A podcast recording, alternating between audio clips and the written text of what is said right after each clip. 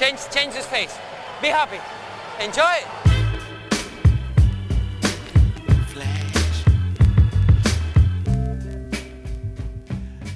Está começando mais um episódio do podcast Dentro do Garrafão, um podcast no qual a gente fala sobre tudo que está rolando no universo da NBA nessa pré-temporada da liga. Meu nome é Matheus Manes e junto comigo está Lucas Patti. Opa, voltamos. Demorou, mas voltou, hein? Paty, antes da gente continuar nossa pré-temporada e continuar subindo pela tabela da Conferência Oeste da, da, NBA, vamos falar rapidinho aquelas notícias, as notícias mais importantes né, da semana até aqui. E, sem dúvida, é o caso Lamar Odom. Para quem não, é. não, ouviu ainda, a trágica notícia: Lamar Odom foi encontrado consciente num bordel e foi levado para o hospital, onde ele ficou em coma durante um tempão. Parece que só hoje, no dia 16, quando a gente está gravando isso, ele finalmente acordou. Não sei se ele já consegue falar falar, mas pelo menos parece estar responsivo, já está respirando sozinho. Antes ele estava com só ajuda de máquinas, né? Passou por um momento crítico, né? De vida, né? Passou realmente por uns momentos perigosos aí. É, ele já tem um históricozinho de abusar de certas coisas, né? E, pô, o cara tava quatro dias num bordel, né? Não era. Não é bobeira, né? Bem, esse é, foi o principal. Outras coisas aconteceram, como o Chris Paul acabou fraturando um dedo, mas já voltou a treinar. Provavelmente a mesma coisa aconteceu com o filho do Doc Rivers, Austin Rivers, levou uma cotovelada no rosto durante um treino, mas já está de volta perdeu alguns dentes. É. Ah, e Nate Robinson foi, assinou, nosso querido Nate Robinson assinou aí com o New Orleans Pelicans. E tiveram algumas outras noticiazinhas, o que tiver de interessante também pode entrar na nossa postagem, você pode conferir no site dentro do garrafão.com.br. Vamos pro que interessa, a parte pré-temporada, qual o próximo time? And a careless pass there, here's Rondo, he's got Rudy with him. Bem, o primeiro time é o Sacramento Kings, né? Que deu. tá tentando aí se reforçar com o pessoal. Tá pegando basicamente o que ninguém quer, né? Mas vamos lá, né? Ano passado eles ficaram em 13º na conferência, quarto na divisão. Teve 29 vitórias, 53 derrotas. Time que tem nosso Cousins, que quase que é, praticamente é um dos melhores pivôs aí da liga. E na temporada passada, né, que começou da melhor maneira possível, né, com o próprio Cousins liderando aí o, uma equipe perigosa, né, lá do lado oeste. A equipe começou os seus primeiros 15 jogos com 9 vitórias aí, inclusive uma contra o Clippers, outra contra o San Antonio e contra Portland, né, times aí que terminaram o ano bem, né? Indo pra playoff todo. Que a gente com certeza vai falar do Portland aí pra frente como um dos times que mais deve cair de produção de um ano pro outro, mas no início do ano passado era um time fortíssimo, né? Era um time que não tinha muita gente machucada, um time que, que vinha de uma boa, de um bom ano anterior na, nos playoffs. Lamarcos também, né? Com não, com Lamarcos, com Lillard, é. com Batum, Wesley Matthews, com Robin Lopes, todo mundo. Bem, aí nos jogos que eles perderam logo nesse iníciozinho de temporada, como o Pat falou aí, nos 15 jogos, muitas vezes o Sacramento inclusive chegou a abrir 20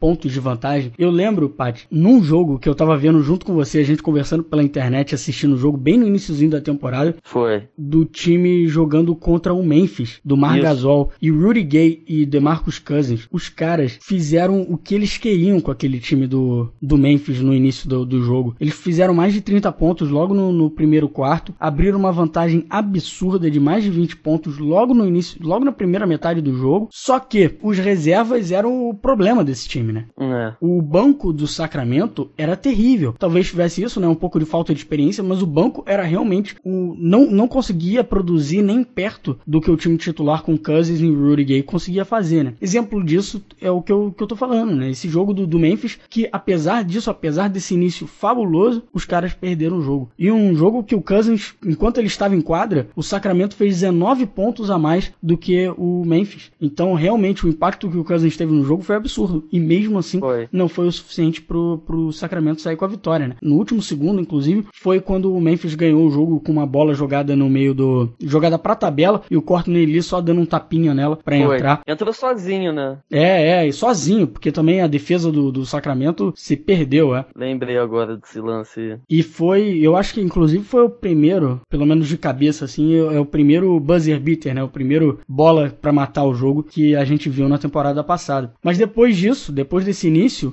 de nove vitórias, tudo começou a dar errado, né? É, Cousins aí pegou, contraiu, né, meningite viral, perdeu 10 jogos. Nesses 10 o Sacramento só ganhou dois. O Mike Malone caiu, né, que era o técnico, num, num, período aí bem, bem ruim, né? Você vê, o cara, o cara perde, como a gente falou, né, o impacto do DeMarcus Cousins é absurdo. Aí você tem um técnico, perde um jogador desse jeito, num time que é fraquíssimo, que o banco não consegue fazer nada. E aí você vai culpar o técnico porque o time tá perdendo depois de ter perdido o DeMarcus Cousins, sabe? É, é, absurdo. A gente falou muito disso ao longo da temporada, né? Como essa demissão do Mike Malone não fazia o menor sentido, ainda mais com um time que ninguém esperava que fosse a lugar nenhum, estando perto de 50% de aproveitamento, né? É, foi meio precipitado, né? Não, e, e durante a temporada inteira, essa diretoria do Kings tomou atitudes como essas, né? Atitudes precipitadas, atitudes meio duvidosas, né? E talvez expectativas não realísticas do potencial do da, da, equipe que eles tinham. Bem, quando né, o time já estava lá na fossa, né? Eles pegaram aí o George Call, pegaram o, o Andrew Miller, né? Que é o meio que o protegido do George Call. E o time perdeu nada mais nada menos que 19 dos últimos 30, né? Teve até nesses últimos jogos aí, aquela jogada de marketing, né, Matheus? Do Singular. Singular, é. Que já tá sem time de novo. E o Sacramento teve a quarta pior defesa, apesar de ter melhorado bastante, né? Com o Cousins, obviamente, em quadro, mas foi bem lá pro mediano no ataque. E Paty, quais foram as principais movimentações dessa equipe? Saiu bastante gente aí. Jason Thompson, Carl Landry, Nick Stalkers, Ray McCallum, Red Evans, o próprio André Miller, que eu falei antes aí, chegou e já foi, Ryan Hollis e o Derek Williams. Aí entrou o Willie Kallenstein, a sexta escolha aí do draft, pode ser o futuro aí pro, da franquia. O, o, o, detestado Rajon Rondo, né, que veio lá de, de Dallas. Marco Bellinelli aí, do San Antonio. Costa Cufos, James Anderson, Quincy Ace, Karen Butler, Seth Curry, né? Vamos ver se esse Curry vai dar uma moral. E o Dui Ducan. Bem, como, como o Pat falou, muitas mudanças aí no elenco para essa temporada, né? Mas, sem dúvidas, é um time melhor do que era o do ano ah, passado, é. né? Pô, você obviamente só olha no papel, você vê que tem muito mais talento aí do que tinha antes, né? Mas ainda assim, é um time que tem muito a provar, porque, como você falou no, logo no iníciozinho, né, Pat? É um time que veio para o Sacramento muitos jogadores que muitos times não queriam, né? E eles tiveram é. que pagar muito caro por muitos desses jogadores. Então, é um time que, como o Rondo, que foi terrível 2014, 2015, e, e olha, ele não foi terrível só com Dallas, não. Em Boston, também, as duas equipes eram melhores quando o Rondo estava no banco do que quando ele estava em quadra. Então, ele obviamente é um jogador de muito talento, ele tem uma visão de jogo pô, única, né? Pouquíssimos jogadores na liga têm. Eu não diria que é o único, ainda mais quando existem jogadores como Chris é. Paul e John Wall, né, em quadra, né? Mas é uma visão realmente rara de jogo. Mas essa temporada ele vai ter que provar que ainda pode ter a produtividade necessária para ser um titular na NBA, que sinceramente, eu acho que eu duvido um pouco. E ele não pode ser, né? Se você quer ganhar jogos, ele não pode ser prejudicial para sua equipe quando ele estiver em quadra, como tem sido aí nesses últimos dois anos. É, o cara que faz o time jogar. Eu acho que no, tirando essa temporada, acho que para trás aí ele devia ser o cara que tinha mais triple-double, se eu não me engano. Que 10 assistências era tranquilo ele dar. Pra, pra um armador, ele é um ótimo reboteiro, né? Pô, ele pega rebote pra caramba. Vamos ver, né, nesse time aí que tem ele e o Bellinelli de, de campeões da NBA NBA. Vamos ver que, se os caras dão uma moral. Bem, chegou aí o Willie Kallenstein, que é uma das escolhas mais interessantes aí do, do draft. Não é à toa que ficou lá em sexto. Que, aliás, foi feito por Vlad Divac, que ex-jogador que jogou no Lakers e tal. Vlad assumiu o cargo de presidente de basquete depois de Pete D'Alessandro fazer suas malas e ir para Denver, né, onde por ironia contratou Mike Malone, né, como técnico. É, ou seja, ele foi um dos responsáveis por mandar o Mike Malone embora no meio da temporada. Foi para Denver, primeira coisa que faz, contrata Mike Malone. Que vai entender, né, doideira. E o Carlos aí que é um pivô extremamente atlético e ágil, né, pode defender jogadores dentro do garrafão ou no perímetro, isso é,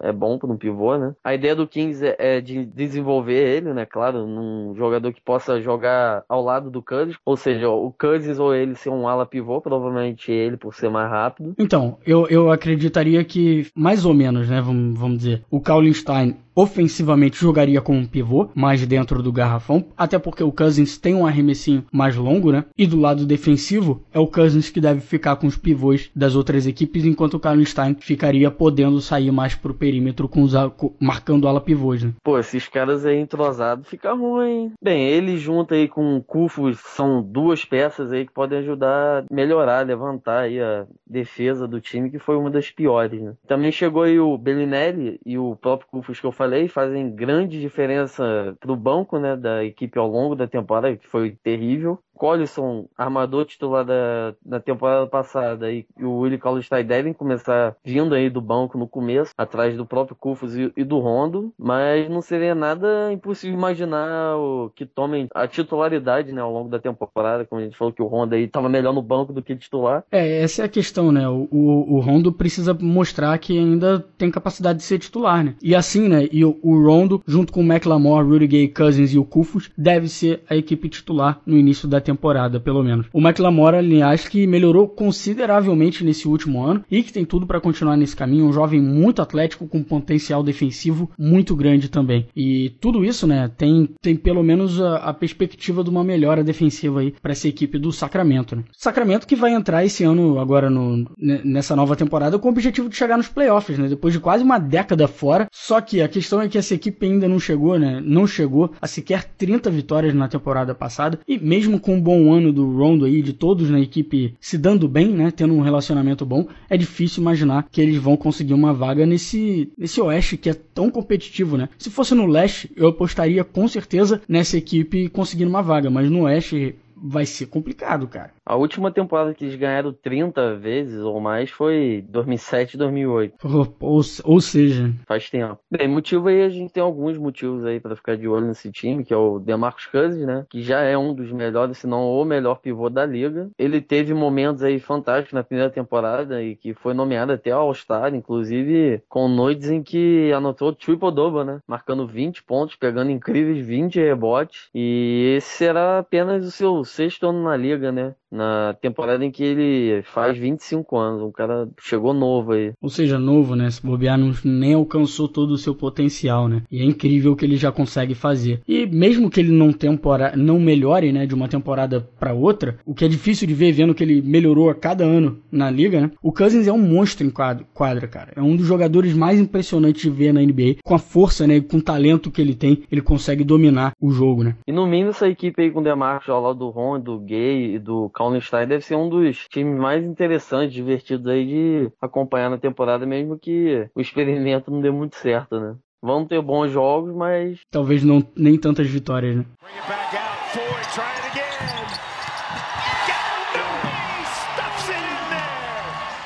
Bem, vamos aí pro nosso segundo time, que é o Denver Nuggets que foi o 12 na conferência, quarto na divisão. Chegou aí a 30 vitórias, 52 derrotas. Começou aí a temporada com a maioria de seus jogadores bem fisicamente. O Denver espera fazer mais do que 30 vitórias, né? Claro. No início da temporada era uma equipe que falava constantemente em voltar aí aos playoffs. No entanto, aí, novas lesões voltaram a assolar o time aí, né? Que matam o time. É, jogadores importantes como o Mosgov o Afalo saíram aí do time. Além do Ty Lawson ter problema com bebida. E o então técnico, né, o Brian Shaw, tudo isso fez, com que, né, fosse uma grande decepção na, na, na, temporada. Aliás, muito se falou dos jogadores estarem até jogando mal de propósito para tirar o técnico da equipe, né? O Shaw reclamou diversas vezes da falta de maturidade e profissionalismo da equipe. Claro que isso não adiantou muito, né? E ele foi mandado embora no meio da temporada. E ele era para ter sido mandado embora muito antes, né? Ele teve problemas com o time durante a temporada inteira, a diretoria teve várias oportunidades de mandar esse cara embora e mesmo assim Nada ele ficava e aquele problema com o resto do time continuava e era briga direto com os jogadores e mesmo quando alguns de seus jogadores tinham jogos muito bons, ele só criticava os jogadores, então ele não ele não conseguiu ganhar eh, seus jogadores em nenhum momento. Sabe? Quando a situação piorava, era pro time mandar o, o cara embora e não, vamos continuar dando as rédeas pro Shaw e tal. né? Obviamente não ia dar certo, não deu certo, demorou, mas ele finalmente foi mandado embora. E tudo isso acabou com que o Denver tivesse a quinta pior defesa da liga e o décimo pior ataque, ou seja, assim não dá para ter um time bom, né? O Yusuf Nurkic, o calor aí da Bosnia, mostrou que tem potencial de ser um ótimo defensor na NBA e, claro, o nosso querido Murier, né? Se existe um ponto positivo aí, foi o fato de terem ido tão mal que conseguiram uma boa escolha no draft aí. E já que você falou dele, quais foram as modificações da equipe para essa temporada? Bem, além das trocas aí no meio da temporada, saiu o Ty Lawson, né? O Ian Clark o Jamal Franklin. Entrou o Emmanuel Murier, foi a sétima escolha do draft. O cara aí é, ele é bom. Nick Johnson, Costas Papanicolau, Mike Miller, o veterano Mike Miller, né? E Nikola Jokic.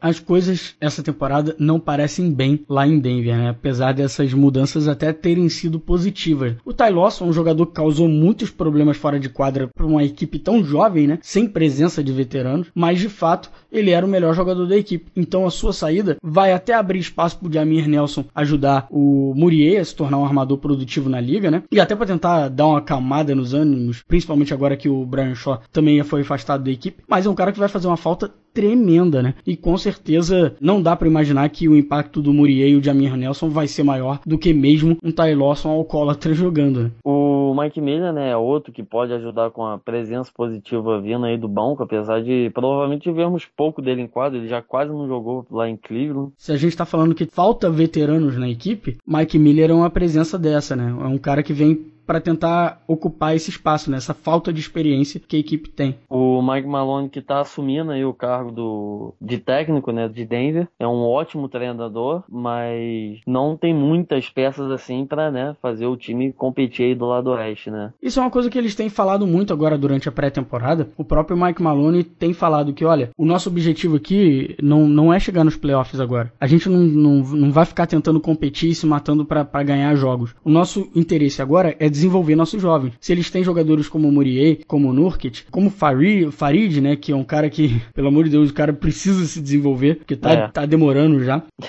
Tem um potencial enorme, mas não avança, né? Então, o objetivo do time agora, e o Mike Malone já tem deixado isso bem claro, é desenvolver essa molecada. É ensinar esses caras a jogarem na NBA, né? Pra depois a gente pensar em ganhar alguma coisa. Bem, nessa temporada aí seria um sucesso se conseguirem ajudar o Murier a se desenvolver, né? Se o Gallinari conseguir se manter em quadra por mais de 65 jogos. Se o Nurkic continuar melhorando e conseguindo mais tempo aí de quadra, que apesar de ter sido bom em minutos reduzidos defensivamente, foi péssimo pro, pro ritmo ofensivo, né? E se o Kennedy Farid, né, voltar a melhorar um, um cadinho, porque depois de elogiarmos ele na pré-temporada do outro ano, né, ao longo da temporada, que regrediu o seu, seu jogo. Bem, seria difícil imaginar o Nuggets vencendo aí mais que 30 jogos, né? É, e é bem possível que, como o Lakers, né, fechem a temporada com um dos três piores times da Conferência Oeste. Eles também têm direito de escolha, quer dizer, de troca de escolha com o New York Knicks. Então eles não precisam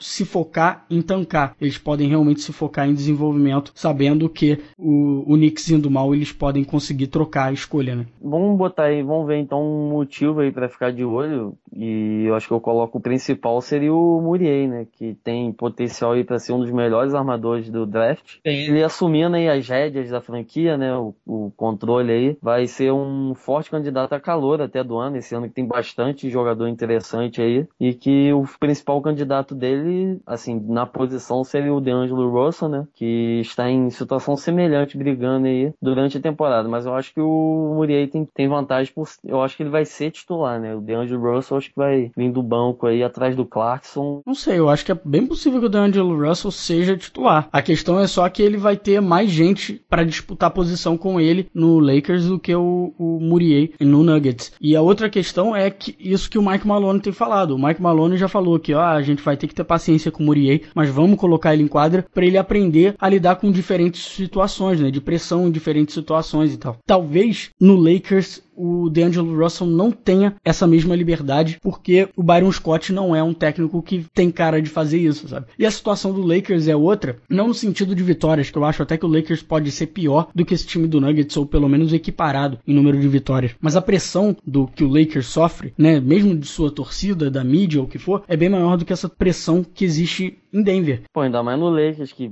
provavelmente vai ser a última temporada do Kobe, ele, ele vai querer ganhar tudo, meu irmão. O que der para ganhar, ele vai querer. Bem, quem sabe, assim como Towns e Okafor, né, podemos ter entre esses dois alguns bons duelos, né, entre os calouros, como foi Michael Carter Williams e o Oladipo, né, que teve aquele jogo histórico dos dois fazendo triple no mesmo, no mesmo jogo, há duas temporadas atrás, né.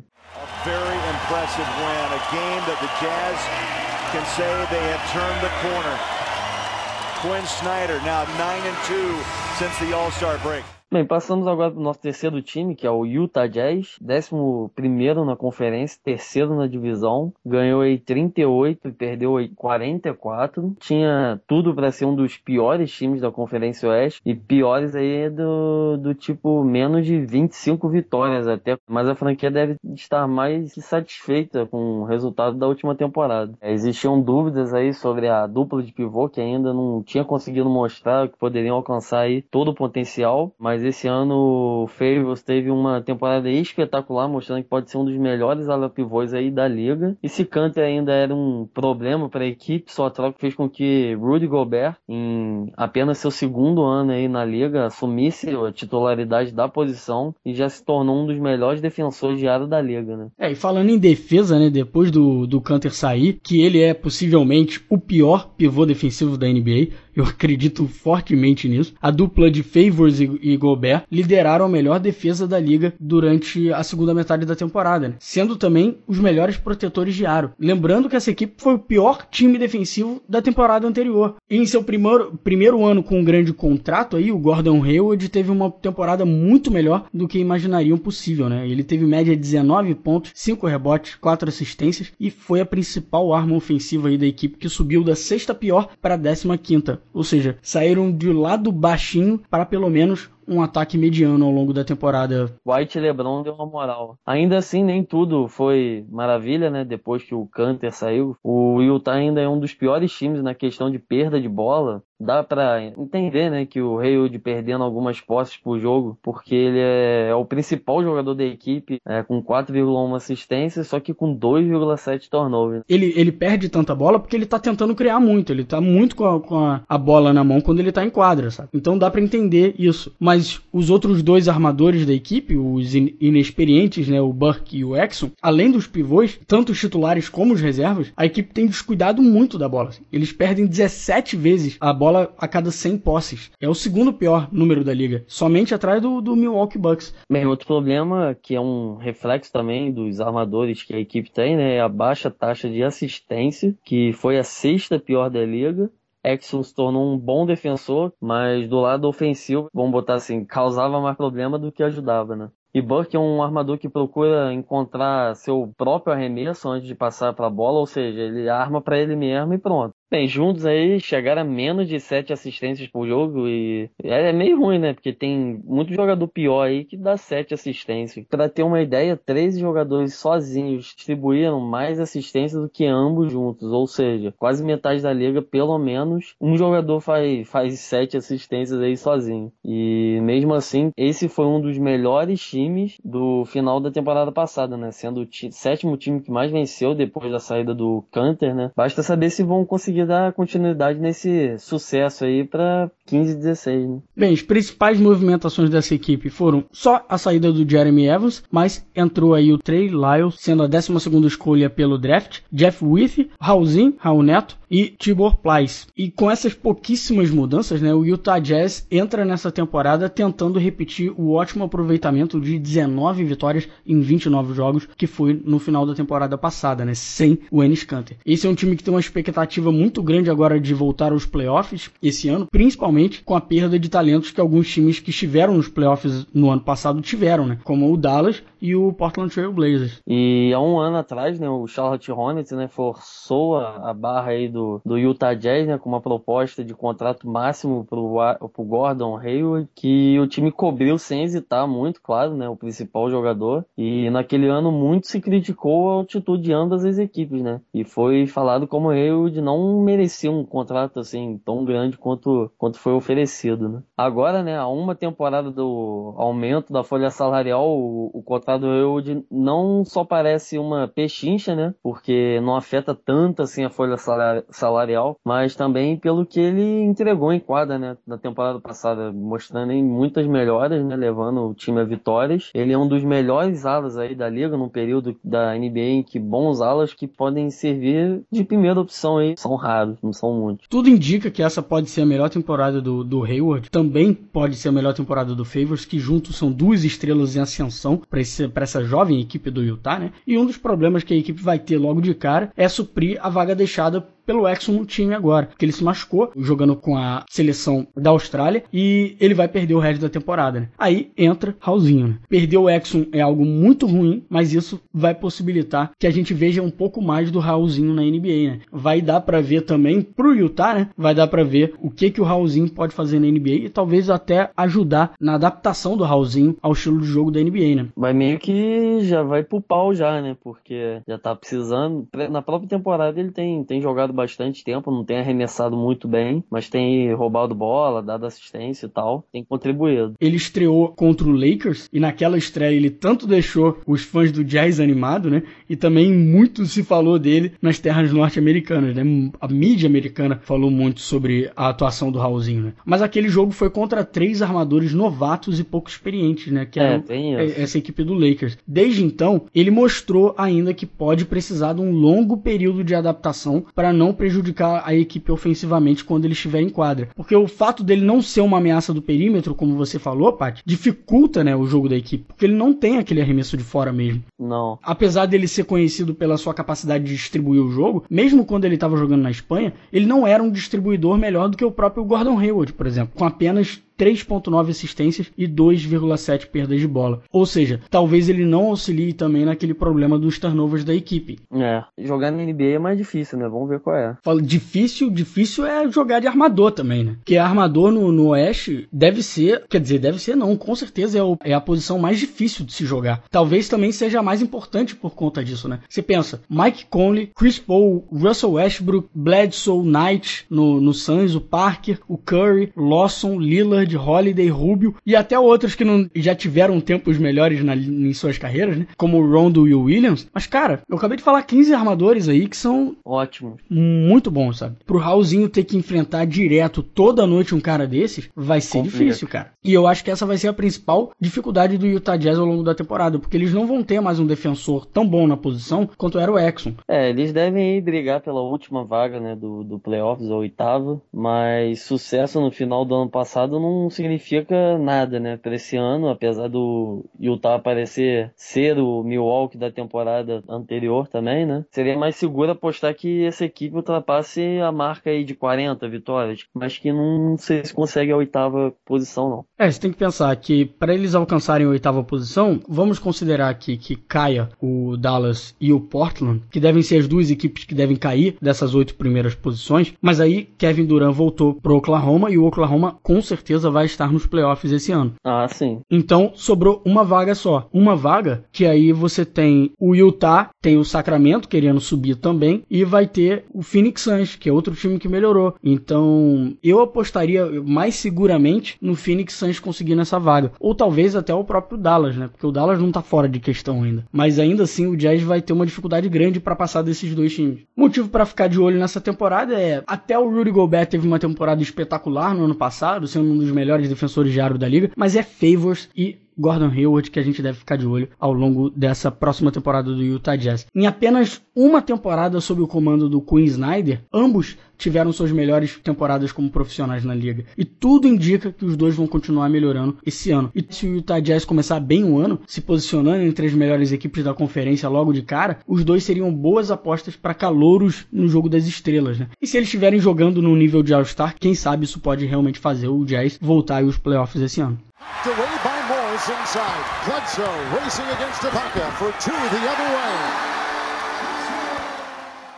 Bem, vamos aí para o nosso último time, que é o Phoenix Suns, né, que ficou em décimo na conferência, terceiro na divisão e ganhou aí uma, um joguinho a mais, né, que o Utah ganhou 39, perdeu 43. O Phoenix Suns teve aí um teve muito sucesso aí com o Dredd e o Bledsoe, né, juntos, claro, é, numa temporada em que todos apostavam no Suns, né, sendo um dos piores times da temporada. É, e na pré-temporada passada a franquia não só renovou com, com o Bledsoe, mas também adicionou um terceiro armador na equipe, que foi o Isaiah Thomas, né? A dinâmica de três armadores não se provou tão eficaz quanto foi no ano anterior, né? E por mais que o Marquise Morris tenha, tenha tido grandes avanços do seu jogo nessa última temporada, a equipe sentiu muita falta de Channing Fry aí na posição de ala pivô, ajudando a, espa a espaçar o jogo, ainda mais com três jogadores que gostam tanto de jogar de fora para dentro, né? Infiltrando o garrafão, como são esses três armadores. Então, depois de um início com apenas 12 vitórias em 26 jogos, começaram a aparecer rumores de problemas rolando aí nos bastidores do Phoenix Suns. O Goran Dragic tendo seus desentendimentos com a diretoria da franquia e também a relação dos gêmeos Morris, né? Tanto o Marco, Marcos Morris e o Markif Morris com o resto da equipe os treinadores e até os próprios fãs, né? Então eram muitas situações causando desconforto, né, no Phoenix Suns. Durante aí uma partida, né, o Marcos perdeu completamente a linha, gritando com o Jeff Hornacek, técnico, né, da, da equipe, após receber uma falta técnica, né, num jogo até que o Marquif já tinha uma falta técnica, parece ser coisa de família, né, e os dois foram acusados de agressão contra um amigo na época da escola, em que supostamente Marcos era quem espancou o rapaz que teve que ser levado levado até pro hospital, né? É, ou seja, talvez o Marcos realmente fosse o mais problemático entre os dois. Né? E também em fevereiro, o Dredd pediu para ser trocado com a ameaça de não assinar mais com o time ao final do seu contrato. E no último dia da janela de transferência, ambos o Dredd e o Isaiah Thomas foram trocados aí com o Suns recebendo o Brandon Knight do Milwaukee Bucks. E para dificultar ainda mais a vida do Suns, Knight sofreu para se manter em quadra no final da temporada, jogando apenas 11 dos últimos 28 jogos da equipe, e o Phoenix terminou esse período com apenas 10 vitórias e 18 derrotas, ficando fora dos playoffs aí mais uma vez. Né? Bem, o time aí teve algumas, algumas não, né, várias trocas, né? O Marcus Morris saiu, Danny Granger também, Red Bullock, Gerald Green, Brandon White, Marcus Thor Thornton, Kendall Marshall e o AJ Price foram embora. E chegou um pessoalzinho aí, o Devin Brooker, que é foi o 13 terceira escolha do draft, John Lewer, Tyson Chandler, Ronnie Price, Mirza Teletovic e o Sonny Wins. Pat falou aí que trocou o Marcus Morris, né? Separou os irmãos Morris. Se ele era o cara que mais causava problema, até fazia sentido. Mas a maior questão no início dessa temporada aí para a franquia do Phoenix Suns vai ser a relação com o Markif, né? Porque assim que eles trocaram o Marcus Morris pro Detroit Pistons, Markif não demorou nem um pouquinho para publicamente reclamar pelo Twitter oh. e dizer que se sentia traído pela diretoria, né? Ele chegou a ter discussões, discussões até com fãs do Suns pelas redes sociais, mesma coisa que o Marcus Morris fez. E de certa forma, eles foram sim traídos, né? Eles assinaram um, um contrato conjunto com o Suns, com a garantia verbal, né? Que não pode ter essa garantia no contrato, segundo as regras da CBA, mas existia essa garantia verbal de que eles jogariam juntos. O Phoenix Suns ofereceu 12 milhões para os gêmeos, que distribuíram dinheiro como eles quiseram. E aí ficou 8 pro Marquif, 4 pro Marcos, e aí dessa maneira a, a troca do Marcos não teria como criar uma, uma, uma reação positiva do Marquif, né? Bem, no entanto, aí o Marcos foi o mais problemático dos irmãos ao longo da temporada, né? O Sainz sentiu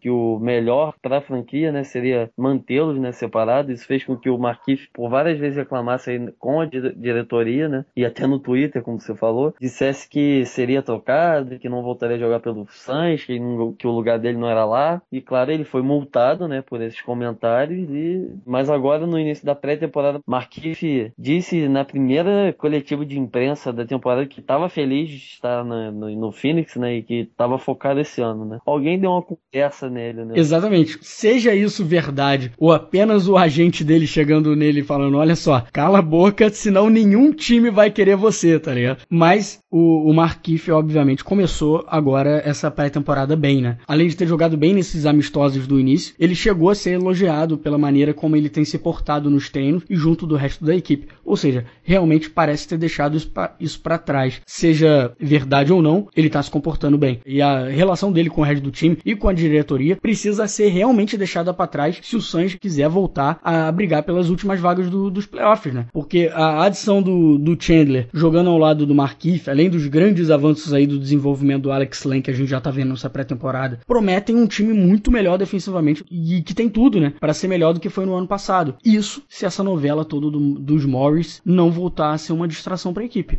É, esse ano veremos o Phoenix é, voltar a ter uma dinâmica parecida quando teve na temporada temporada 13 e 14, quando tinha dois armadores titulares, que era o Goran e o Bledsoe, ao invés de ainda ter um terceiro, né, vindo aí como sexto homem, na, como foi na última temporada. E o tempo do Knight no Milwaukee foi excelente, quando tava né, saudável. Vamos ver se ele vai dar uma moral aí, porque jogou só 11 jogos, não é parâmetro, né? E começando essa temporada aí 100% ao lado do Bledsoe pode fazer com que o Suns tenha um começo forte aí na disputa com outros times, a exceção, né? Como a gente mesmo disse do Utah. É, um outro fator aí pro sucesso do Suns também pode ser o, o calouro, que agora tá indo pro seu segundo ano, TJ Warren. O Warren impressionou no final da temporada passada, quando finalmente conseguiu ter tempo em quadra, porque no início ele praticamente não jogava. Ele arremessou bem, com 55% de aproveitamento, e marcando pouco mais aí de 8 pontos por jogo. Ele pode até não ser um bom arremessador de 3, e por isso o Tucker deve continuar com a titularidade, pelo menos nesse iníciozinho de temporada, mas não é difícil imaginar que o TJ Warren vai conseguir esse lugar na, como titular antes do All-Star Break, porque realmente é um jovem que mostrou um potencial